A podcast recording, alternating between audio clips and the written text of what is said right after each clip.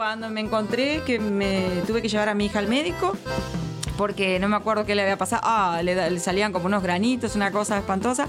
Y yo no le entendí, no sabía cómo explicarme. Ah, bueno, Grey's Anatomy fue lo mejor que me Granitos. pudo. Mi granitos.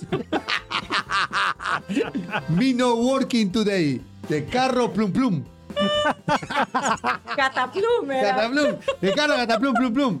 Sí, sí, sí. Así es, amigo. No. Eh, la vida del inmigrante es así. A todos nos pasó alguna vez. Te dicen, te empiezan a hablar y vos decís, ah, sí, sí, claro, claro. No, sí. o cuando lo único que te hablando. acordás es, how are you? Y cuando te siguen hablando, ah. Los hechos y muchos trechos, un programa educacional y entretenido con Luis Canavero y Rudy López. ¿Qué tal amigos? Bienvenidos a otro episodio de Dichos, Hechos y Muchos Trechos. ¿Cómo están? ¿Qué haces, Rudy, Bien. querido? No te me apagues, ¿eh? No, no, tenés- sí, hoy tenemos otra invitada de lujo. Así es, estamos... es- Mira, en verdad que eh, la temporada que sigue, estos tiempos de los siguientes dos, tres meses, muy buenos programas, muy buenos invitados. Sí, señor, así es. Y, y esta vez, bueno, tocó a mi paisito también otra vez, este, una amiga. Eh, ¿Qué te puedo decir de ella? Ayuda a la comunidad es poco, realmente es poco. Trabaja directamente muchas veces con el consulado de Uruguay, este, viniendo a, a Houston para sacar los pasaportes, y una cantidad de cosas. Organiza, organizadora de eventos, especialista en finanzas, ¿qué más? ¿Qué, qué no sé cuántas cosas hace. Buenas tardes, buenas noches, buenos días, señora Janet. Qué gusto tenerla. Buenas tardes, ¿cómo están? Luis, muchísimas gracias por la invitación. Rudy, gracias por tenerme acá. Finalmente se da la invitación. Gracias la, a Dios, porque la. 400 veces. Luis estaba muy contento, varias veces me platicó, va a venir Jan, va, va- va a venir uruguayo amigo, ¿verdad? Él, él habla Así de, es. De, los eventos y el apoyo que tú creas para la comunidad de uruguayos, así es que estamos muy contentos de tenerte aquí. Muchas gracias. Yo creo que eh, Uruguayo Amigo lo que trata es de ser un granito de arena para... eh, más en Houston, en el cual la- las comunidades son tan grandes y la comunidad uruguaya es pequeña. O sea, estamos hablando de unos 6.000 uruguayos más o menos. Entonces, eh, realmente esto surge con la motivación de querer traer un poco de, de- de cultura a- aquí, a esta ciudad, que no siempre... Nosotros estamos abajo, entonces siempre se va a Nueva York o a Miami, pero nunca se bajaba hasta acá. Y creo que eso fue un desafío, el querer bajar eso. Y bueno, dentro de lo que hacemos es ah, ayudar un poco, traer brindar un poco de alegría a la gente. Sí, yo me acerqué a Uruguayo Amigo, la verdad, porque ella organizó un par de eventos a los cuales yo asistí eh, y me pareció eh, algo no, no propio de nosotros. Estaba muy bien organizado, salió todo a tiempo, eh, una cosa que no es muy común para nosotros. Este, otros lo harán muy bien, no digo que sea general esto, pero ella se preocupa por los artistas, se preocupa por, por el público, se pre- preocupa por la comida, no sabes cómo cocina esto, una cosa de loco. Este, realmente ella, ella, ella tiene, bueno, tiene que hacer todo sola, pero, pero se ocupa de todo, de todo, es, es gigantesco lo que hace. ¿Y, y ese es tu trabajo o tienes otro? No, No, no, no, no. Eh, bueno, cuando yo llegué a este país limpiaba casas, ¿ok? Este fue una decisión que tomé por una mala experiencia que tuve con, con una guardería y entonces con mi segunda hija. Y entonces tomé la decisión y a través de alguien que, que, que me ayudó, este, empecé a hacer eso. Y, y eso lo hice por muchos años y gracias a eso me permitió pagar todas las actividades extras y, y campamentos y actividades que mis hijas, eh, que queríamos que nuestras hijas hicieran. Sí. Eh, entonces para nosotros era bien importante eh, la educación para nuestras hijas y eso implicaba que supieran que fueran a ballet, que hicieran un instrumento, que hicieran ah, cosas diferentes. Y realmente eh, eso fue la, la posibilidad que me daba en cuanto a flexibilidad de tiempo, estar con las niñas y ocuparme de todo eso y poder asistir a, las, a los eventos de ellas. Luego eh, me metí, no hace mucho, en el mundo de los seguros. Entonces trabajamos con seguros de vida y de salud. Ujú, qué bien. Y esperamos ampliar. sí, claro que sí, así será. Eh, pero quien siembra vientos cosecha tempestades. eh, ese es el dicho de Janet para hoy. Sí. Que en realidad se lo puse yo un poco de, de pesado. Eso fue una decisión mía. Este, porque realmente eh, ella es un poco así. Ella es de. de, de- de- bueno, pero explícalo vos mejor. Lo que pasa que, yo, o sea, yo el, el- dicho que, que dice Luis, yo lo, lo veo un poco del lado positivo, o sea, trato de verle la, la parte positiva, que la tiene, por supuesto, porque Uruguayo Amigo nace en el medio de una tempestad, ¿ok?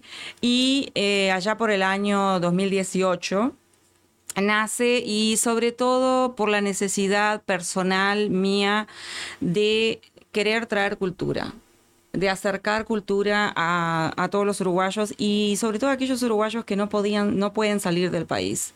Claro. Entonces, el tener un pedacito de Uruguay acá y viendo la necesidad de que llegaban a varias ciudades, pero repito, acá abajo no llegaban, entonces eso hizo de, eh, de que se creara ese desafío.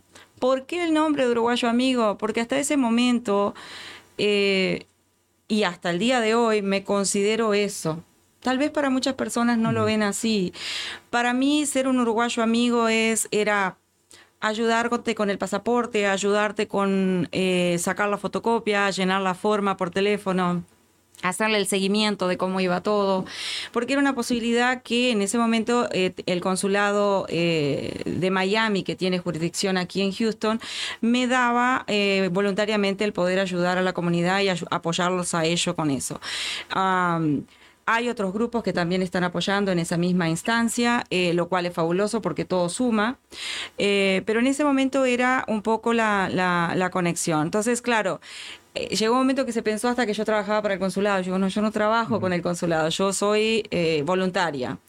Y, y hay gente que no lo podía creer porque yo llevaba la impresora para fotocopiar las cosas había personas mayores, porque tenemos personas mayores que no, eh, no tenían la posibilidad de, de manejar el- la tecnología. Entonces, Sí. eh, lo que hacía, yo le hacía toda la forma, les, les Claro. traía el sobre, les siente- traía la, la estampilla. Al escuchar ese dicho me hace, y, y escucharte a ti me hace pensar que donde tú estás se siente tu presencia, se siente Así tu, es. tu apoyo, tu ayuda, y como ese viento, ¿verdad? Que, que eventualmente se siente en tormenta, de la manera positiva. También se sienten tempestades, ¿eh? Créeme que sí. También hay Yo no tempestades. arreglar, pero... Pero ella, porque ella tiene que estar en todo, ¿no? O sea, ella tiene que estar acá, allá, en el otro lado, en aquel coso, está bien acá. Lo está que bien pasa eh, que cuando creces en una familia militar, en el cual tenés 14 tíos, de los cuales 8 son militares, cuando, eh, o sea, tenés un, un- un régimen, una, una disciplina, una cosa que no todo el mundo lo entiende. Entonces a veces se entiende como inflexibilidad, como dureza, como, pero en realidad es, si cuando vas a hacer algo, hazlo al 100%, hazlo lo mejor que puedas. Ah, porque ella tiene dichos propios, ¿eh? eso también. Ella tiene dichos propios. Yo dije una vez uno acá que eh, si querés, No. si no, si no, no, ¿cómo es? Atención. Es, a mis hijas siempre les decía lo mismo, siempre trataba de, de, o sea, siempre trato de mantener una relación de como una excelente comunicación con mis hijas, ¿correcto? Pero cuando a veces se les iba un poquito la mano o hacían algún comentario que consideraba que no era el que debían para mamá, entonces decía, recuerda que respeto mantiene los dientes adentro de la boca. es algo fuerte. Muy duro, sí, sí. es sí, sí. fuerte, pero sabes que, eh, vuelvo y repito, o sea, en la vida nadie te enseña a ser papá. Uno se va limando como el diamante en el camino y va tratando de eh, brindar lo mejor de uno a los hijos.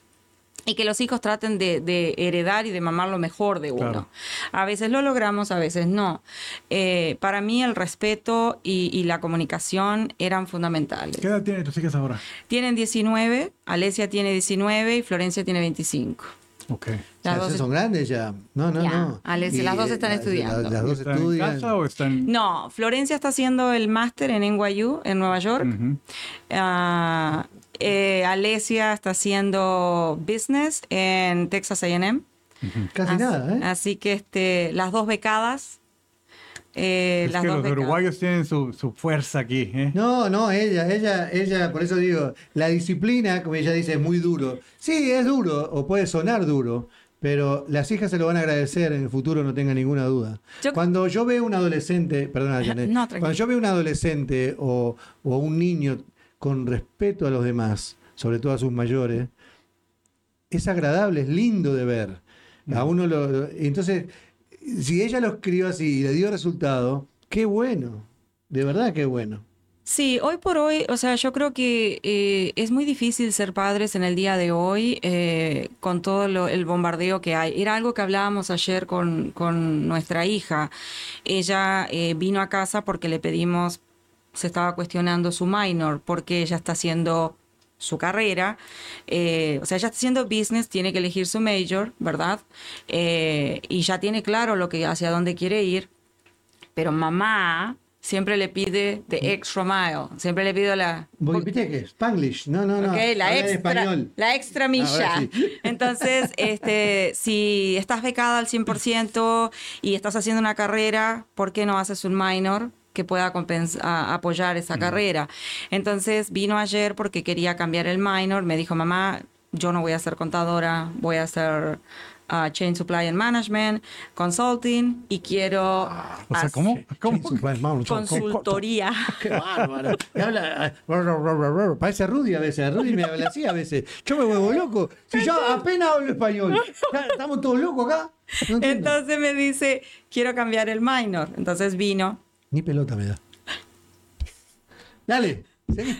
Vino para que pudiéramos este, charlar con ella y plantearlo, porque siempre hemos basado eso, la comunicación. Y yo creo que en este mundo donde hay tanto bombardeo de tecnología, ella me lo decía, ella me dice, mami, yo, yo les agradezco, nos decía ayer en la mesa, yo les agradezco el hecho de poder eh, venir y tener esta instancia y que ustedes me apoyen, y, pero primero quieran escuchar para ver si me estoy equivocando o no. Entonces ella dice, no todas las, mis amigas o mis compañeras tienen esta, esta posibilidad. Claro. Entonces, Tengo curiosidad de preguntarte, esta hija, esta madre que es hija de familia militar, ¿qué tipo de yerno estás buscando para... para- uh, No, ya compró el arma y todo. Ya- mira, eso es algo que yo creo que más allá, en de- más allá de todo, al final A del mí, día, a mí me preocupa porque ella me dijo, ay, yo no sé ni qué voy a decir. No, le das media manija y habla sola todo el programa. no, es, o sea, lo único que yo le pido a Dios es que sea una buena persona para mi hija. Al final del día, uno le da principios, valores y le enseña a caminar y al día de hoy ya es una adulta, 25 años. Entonces, yo creo que ya hemos hecho nuestra parte, ¿verdad? O sea, ella va a saber qué está bien y qué está mal y, y qué es lo que busca para su vida y qué permite y no permite.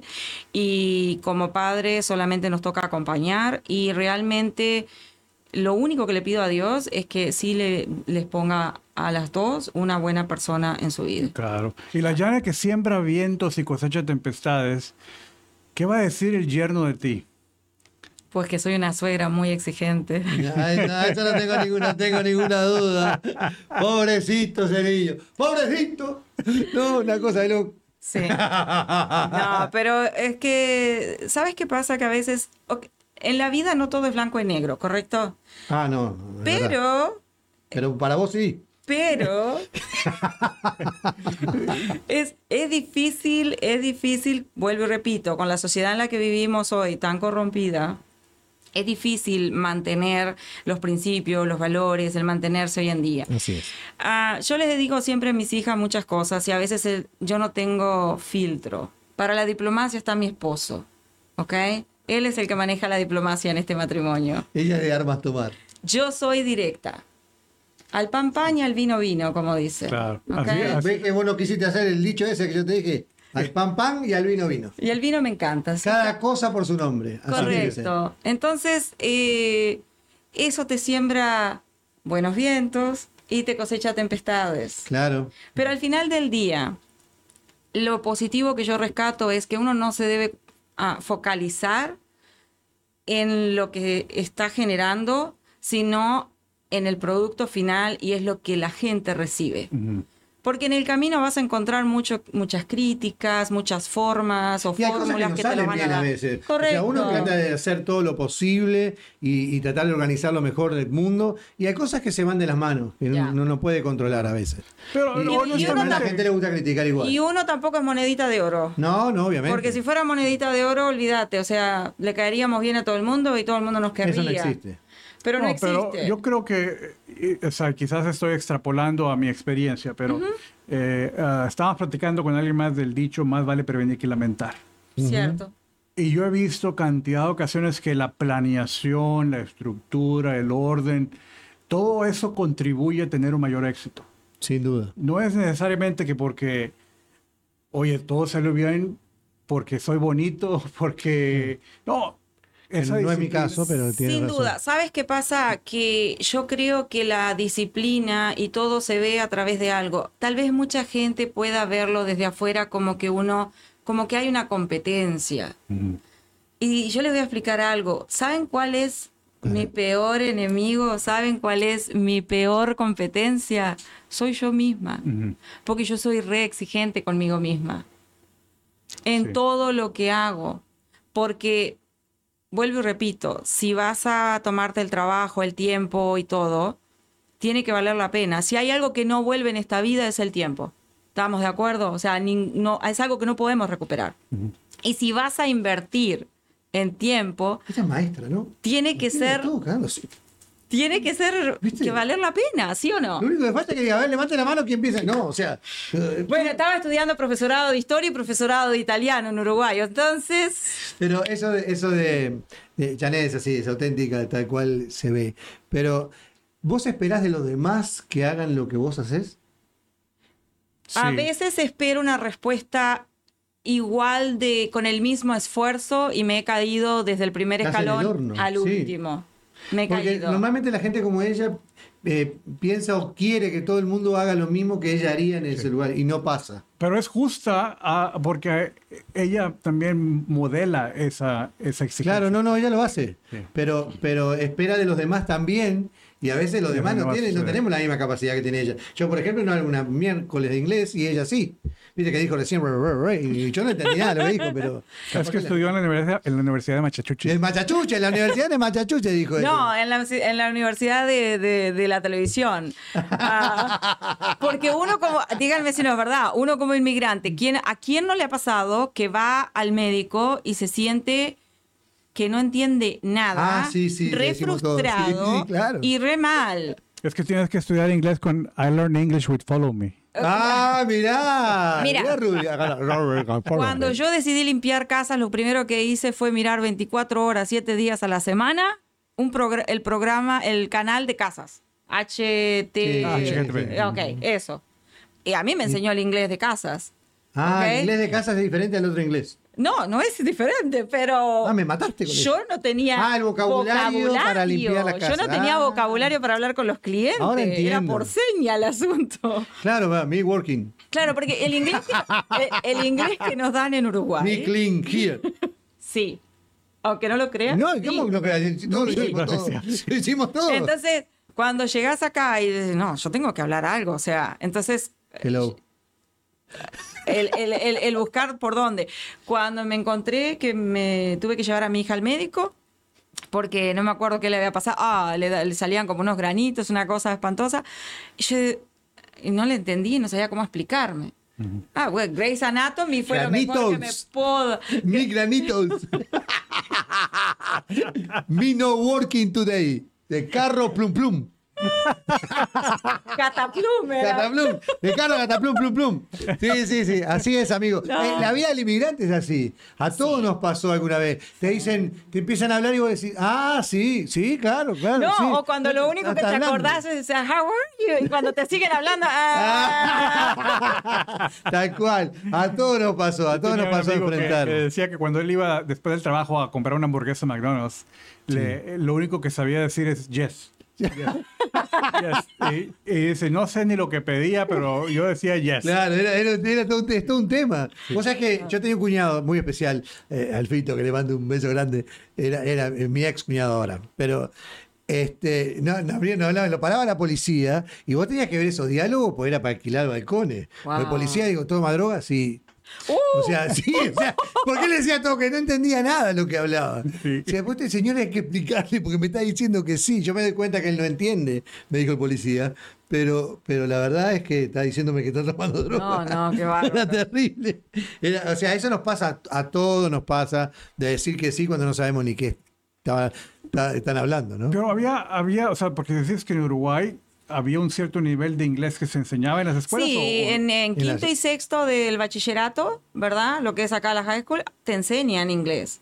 En tu Eh, época, en la mía no.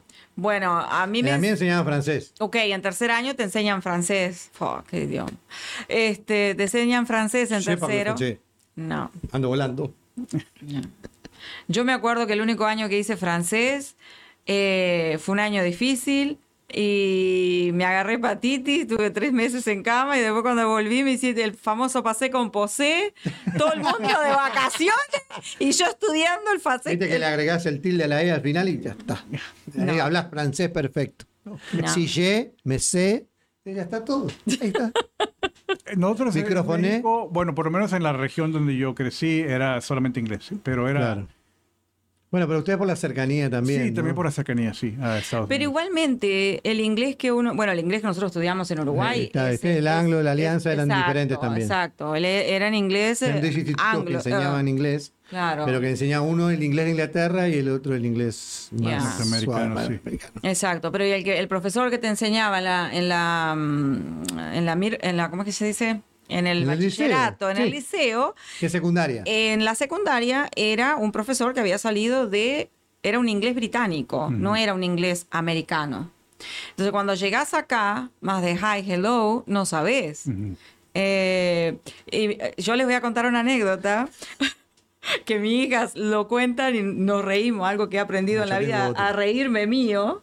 Ah, a reírme de mí. de mí, Dios, mí. sabe, Se le entrevera el inglés. Bueno, entonces eh, vivíamos acá hacía pocos meses y nos habíamos mudado de, llegamos a, a Fondren y Harvey, en una zona este, bastante eh, en el Southwest, creo que es Sí. esa zona. Y bueno, a los seis meses nos, nos mudamos para ah, la zona de Memorial y Derry Ashford, por ahí, en esa zona. Nos mudamos ahí. Entonces, eh, voy al supermercado, en ese, estaba HB ahí, y le compro a mi hija eh, vitaminas, porque tenía la, cabeza que uno tiene que darle a los hijos vitamina y toda la cosa, ¿no? Hace falta vitamina. Ok, de eso. Bueno. Eh, le compro las vitaminas y yo se las hacía tragar a mi hija las vitaminas, ¿ok? Como si fuera una pastilla, porque era una Mm. Abrí pastilla la era boca y se la para adentro así. No, yo le decía que la tenía que tomar con agua. Ah. Y a lo que era grande, Dios. ella, hasta que mi hija entendió el inglés y era chihuahua. Era masticable. Ah, masticable. Ah. Hasta el día de hoy mi hija... ¿Qué dijo Chihuahua? ¿Dijo qué dijo? Chihuahua. Chihuahua, ¿qué? ¿Qué habla? ¿Qué, qué inglés es ¿Qué ese? idioma habla esta señora? Me tiene loco. ¿Y puedes creer que se la hacía masticar? Hasta el día de hoy mis hijas cuentan esa Por historia. favor. Bueno, yo, cono- tortura. yo conocí a alguien que, que no hablaba nada, pero un día fueron a unas amigas de la hija, estaban en la casa, y, y salió por el balcón y fue alguien a buscar a una de las nenas, y el, el tipo hablaba inglés, y entonces ella, para decir que hablaba inglés, le dijo, cuando se finí, go home. Le dijo- Hizo- pero pará, ¿qué? Políglota, tres idiomas en la misma frase encajó. Español, francés e inglés. Cuando se finí, go home, le dijo. Y el tipo le hizo, ok, y se fue. Genial. Cuando yo genial. llegué aquí, yo según en mis estudios allá, me la maestra dijo, la última maestra que tuve dijo, no, tú hablas un inglés al 100%. Ok. Y yo dije, no creo, ¿no? o sea, yo no me siento que, que pueda hablar al Claro. 100%. Y luego ya al siguiente semestre me vine para Estados Unidos. Y la verdad que yo tenía razón, no ella. ¿No? o sea, no hablabas mucho. Yo no es podía diferente, entender. pero O sea, ¿no te pasó que en algún momento eh, empieza a fluir sin que te des cuenta y vos decís, uy, ¿esa palabra de dónde la saqué? Se empieza a fluir. Sí, lo, o sea, yo por, por lo menos sí pude validar de que el inglés escrito que yo leía Era. sí podía fluir bien, Claro. pero hablarlo no. Conversación no, es más. Y luego mi primer, no fue mi segundo trabajo de los, del millón, Del millón. eh, manejaba yo autos para la empresa de renta de autos a Avis, Avis, y todos mis compañeros eran afroamericanos. Y con ese, ese acento, esa- Claro. ese, como le dicen, ebonics, Claro, como golpeado. Sí, yo no entendía nada. No solamente era un inglés, pero una, una- un dialecto de dialecto inglés. diferente, Sí, claro. sí. Yo no entendía nada. Y, y la verdad que, pues hasta me daba pena porque, pues todos ellos, excepto yo, Oh, fíjate cómo, bueno, no sé si era discriminación, pero éramos dos cuadrillas, una de puros blancos y la otra de afroamericanos y yo, latino. Y ah, yo oía el inglés de los blancos y entendía más. Correcto. Mm. Pero con, con el inglés de los afroamericanos yo no entendía No casi nada. No. Ahí fue donde yo dije que mi maestra estaba equivocada. 100% no, para es que nada. nos pasa acá hoy en día, por más que uno no hable el inglés perfecto ni nada, cuando te vas a otro estado o te hablas con una, una persona de otro estado, es eh, a veces hay cosas que no le entendés o expresiones Claro. o el acento. Especialmente el acento, mira, porque eso fue al inicio de más de 30 años aquí, pero eh, en tiempos más recientes trabajé con británicos. Al principio no entendía tampoco. Y era en inglés, inglés, pero el acento británico yo no lo entendía. Me tomó varios yo años de... viendo porque cuando llegamos fuimos al North Harris College a estudiar inglés. ¿no? Este, yo fui con este, se- este muchacho que era mi ex cuñado.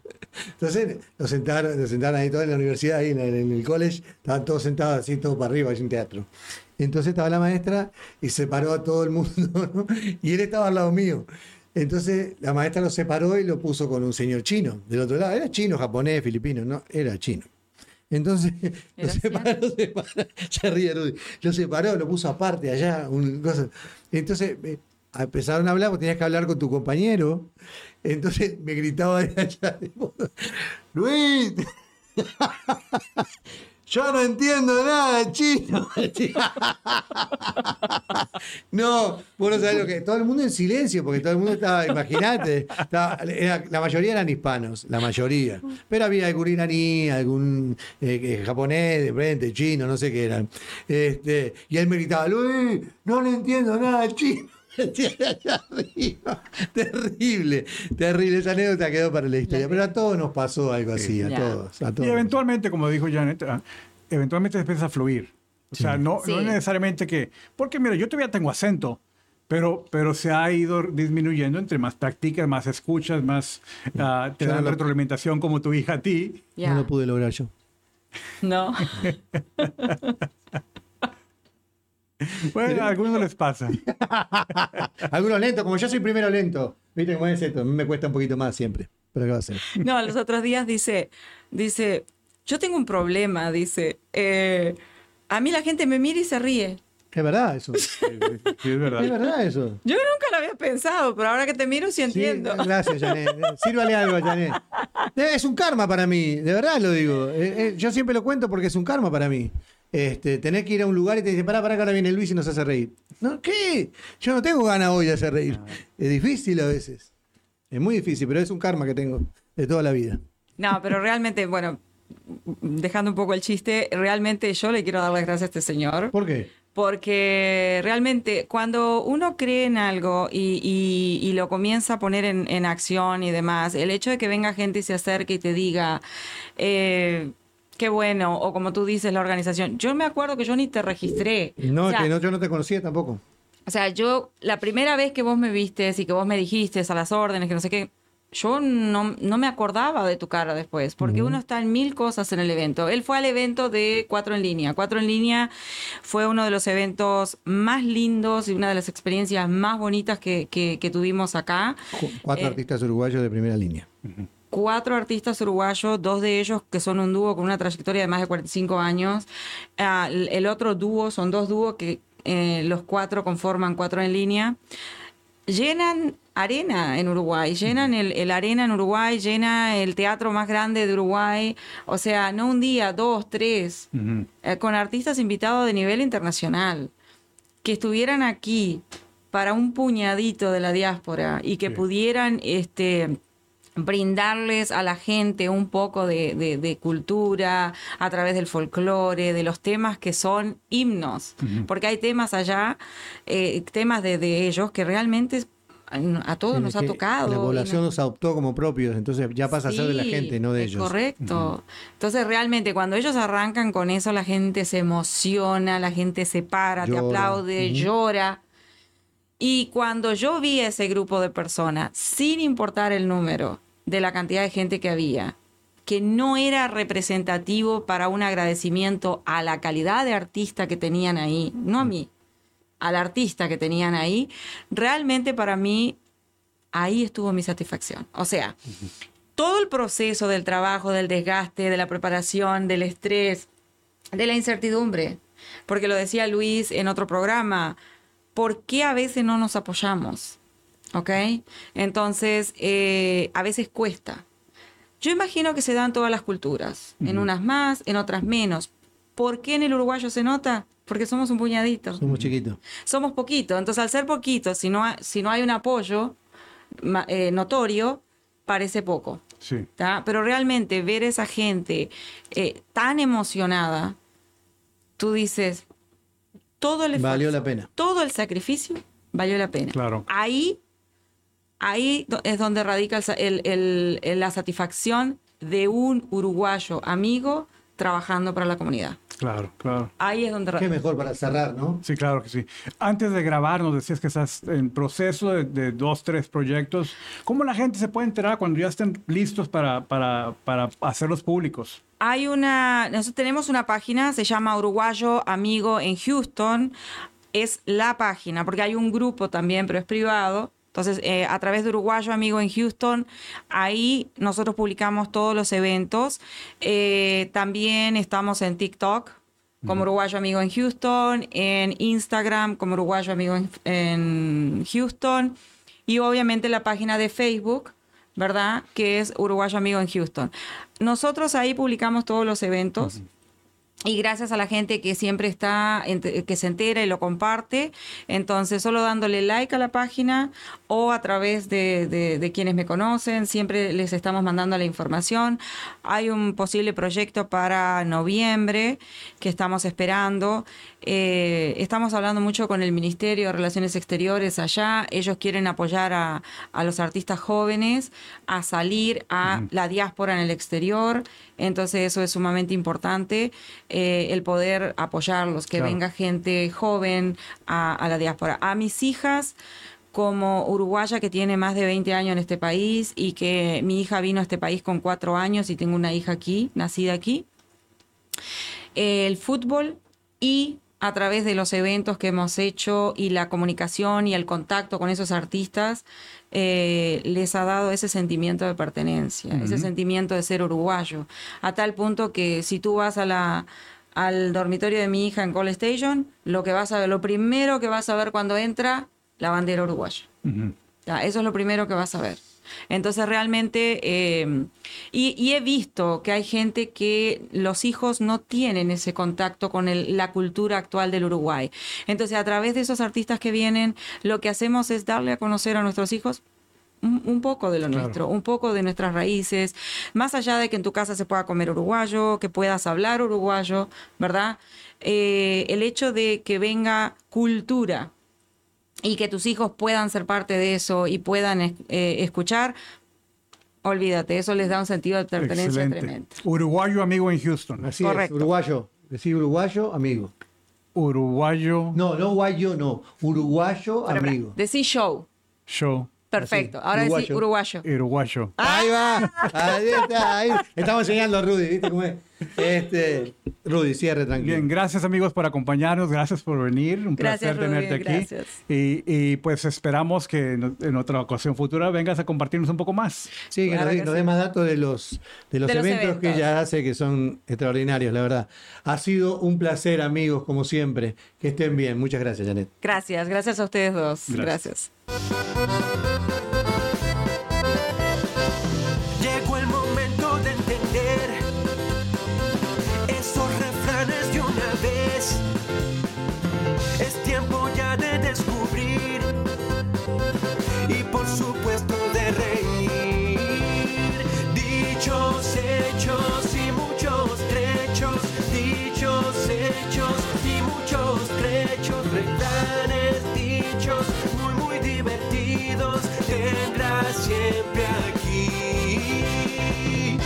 Hechos y muchos trechos.